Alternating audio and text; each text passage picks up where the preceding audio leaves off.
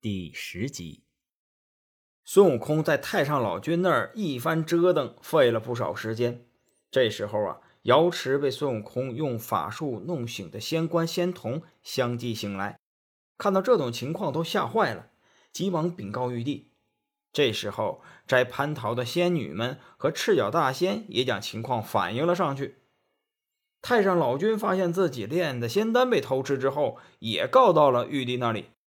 玉帝派灵官查明了孙悟空搅乱天庭的事，非常的生气，马上传旨，命令四大天王协助托塔李天王和哪吒三太子，率领二十八宿、九曜星官、五方揭谛、四值公曹等天将，带领十万天兵，布下十八道天罗地网，围困花果山，一定要抓住孙悟空。托塔李天王带领天兵天将离开天宫，来到花果山。李天王命令天兵天将摆开阵势，把花果山围了个水泄不通。李天王先派九曜星官前去挑战。九曜星官领兵来到水帘洞前，对正在玩耍的小猴子们说：“齐天大圣在哪儿？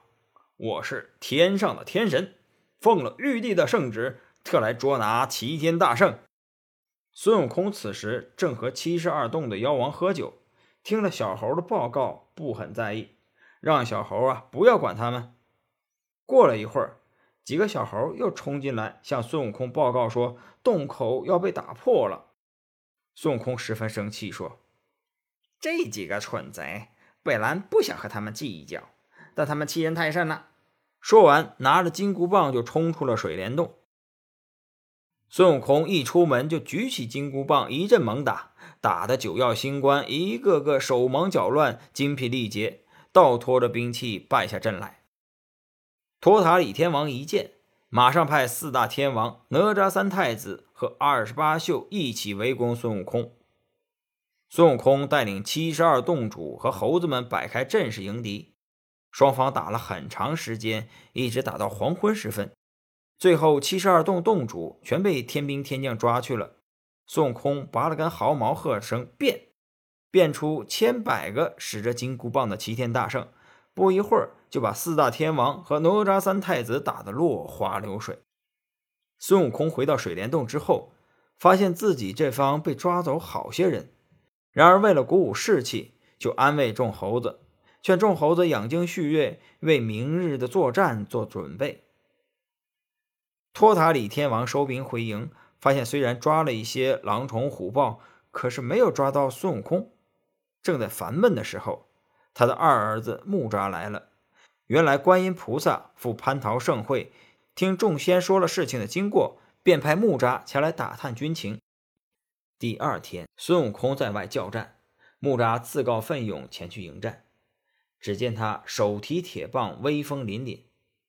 孙悟空见来了一个不认识的少年，就笑着说：“我是齐天大圣孙悟空，你是谁呀？”木吒说：“我是托塔李天王的二儿子木吒，专门前来捉拿你。”孙悟空冷笑道：“哼，你真敢说大话！先吃俺老孙一棒！”木吒也不多说，举起铁棒朝悟空打去。二人你来我往，打了几十个回合。木吒觉得自己的胳膊酸麻，打起来越来越吃力，最后终于支撑不住，败下阵来。孙悟空见木吒走了，也不追赶，只收兵回去了。托塔李天王所有的招数使遍，不仅没有抓到孙悟空，还折损了不少的天兵天将。最后没有办法，只好差大力鬼王和木吒上报玉帝，请玉帝裁决。玉皇大帝看了奏章，大吃一惊，道：“一个小小的猴头，居然有这么大的本领，十万天兵都捉拿不住，叫我再派什么人呢？”正左右为难时，观音菩萨前来拜访，并向玉皇大帝推荐二郎神。这二郎神不是别人，正是玉皇大帝的亲外甥。玉皇大帝就下了一道圣旨，叫二郎神立即到花果山前去擒拿孙悟空。二郎神领了玉帝的圣旨，就带着梅山六兄弟和神犬一起腾云驾雾到了花果山，和托塔李天王等人说明来意后，二郎神让四大天王将天罗地网围在次日战场的周围，不要封顶，并且说，不管自己是输是赢，都由自己的兄弟出手帮忙，只请托塔李天王持照妖镜站在空中，以防止孙悟空化成他物。二郎神带着梅山六兄弟和神犬来到水帘洞前叫战。孙悟空见二郎神的打扮很秀气，以前没有见过，就笑嘻嘻地说：“你是哪家的小将啊？敢来和我挑战？”二郎神道：“你这泼猴有眼无珠，我是二郎真君，如今奉了玉帝的圣旨前来捉拿你。”孙悟空一听就笑了，故意说。嘿嘿，我记得当年玉帝的妹妹思凡下降给杨军生了个孩子，曾经斧劈桃山救母啊，肯定就是你了。我想要骂你几句啊，但是我们又无冤无仇，我想要打你一拳呢，又可惜了你的性命啊！你赶快回去吧，让四大天王出来。二郎神非常恼怒，大喝一声：“泼猴，休得无礼，吃我一刀！”说完。抡起手中的三尖两刃刀，向孙悟空砍去。孙悟空见二郎神来势汹汹，忙用金箍棒挡住。